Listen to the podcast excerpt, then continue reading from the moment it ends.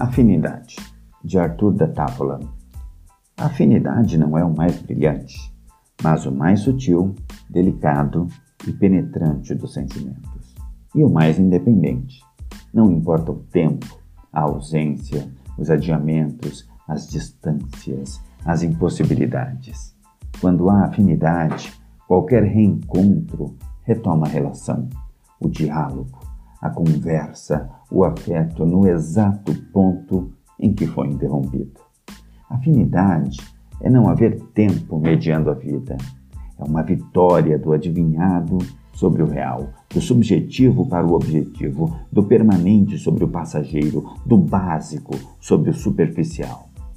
Ter afinidade é muito raro, mas quando existe, não precisa de códigos verbais para se manifestar.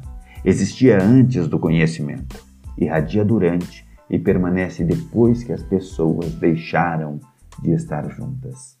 O que você tem dificuldade de expressar a um não afim, sai simples e claro diante de alguém com quem você tem afinidade. Afinidade é ficar longe pensando parecido a respeito dos mesmos fatos que impressionam, comovem ou mobilizam é ficar conversando sem trocar palavras, é receber o que vem do outro com aceitação anterior ao entendimento. Afinidade é sentir com, nem sentir contra, nem sentir para, nem sentir por. Quanta gente ama loucamente, mas sente contra o ser amado. Quantos amam e sentem para o ser amado, não para eles próprios. Sentir com é não ter necessidade de explicar o que está sentindo. É olhar e perceber. É mais calar do que falar. Ou, quando falar, jamais explicar. Apenas afirmar. Afinidade é jamais sentir por. Quem sente por confunde afinidade com masoquismo. Mas quem sente com avalia sem se contaminar, compreende sem ocupar o lugar do outro, aceita para poder questionar. Quem não tem afinidade questiona por não aceitar.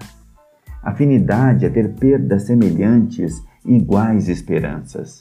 É conversar no silêncio, tanto das possibilidades exercidas quanto das impossibilidades vividas. Afinidade é retomar a relação no ponto em que parou, sem lamentar o tempo de separação, porque tempo e separação nunca existiram.